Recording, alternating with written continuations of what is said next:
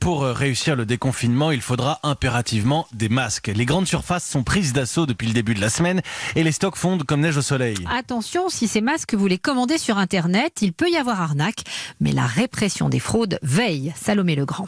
Ils sont une trentaine de cyber-enquêteurs à surfer sur Internet comme si ils étaient des consommateurs lambda en quête de masques, mais ils sont attentifs à tous les petits détails, explique Loïc Tanguy, directeur de cabinet à la Direction générale de la répression des fraudes. On a un exemple de site qui avait été créé euh, début mai et pour lequel il y avait des commentaires qui remontaient à mi-avril, avec euh, évidemment des commentaires dithyrambiques à chaque fois sur la qualité des produits qui avaient été livrés. On peut avoir des sites qui vous annoncent qu'il y a 8 personnes sur la page et qu'il reste 8 produits en stock. Ça, c'est généralement une pratique trompeuse. Vous pouvez avoir également des annonces de réduction de prix qui sont farfelues. C'est tout un faisceau d'indices euh, qui peut amener les enquêteurs à euh, enquêter plus loin. Le cas échéant, ils peuvent acheter des produits et ensuite, s'il y a tromperie, effectivement, on transmet l'information à la justice. Si vous avez un doute, la liste des vendeurs qui ont passé les tests de filtration est disponible publiquement sur le site de la Direction générale des entreprises.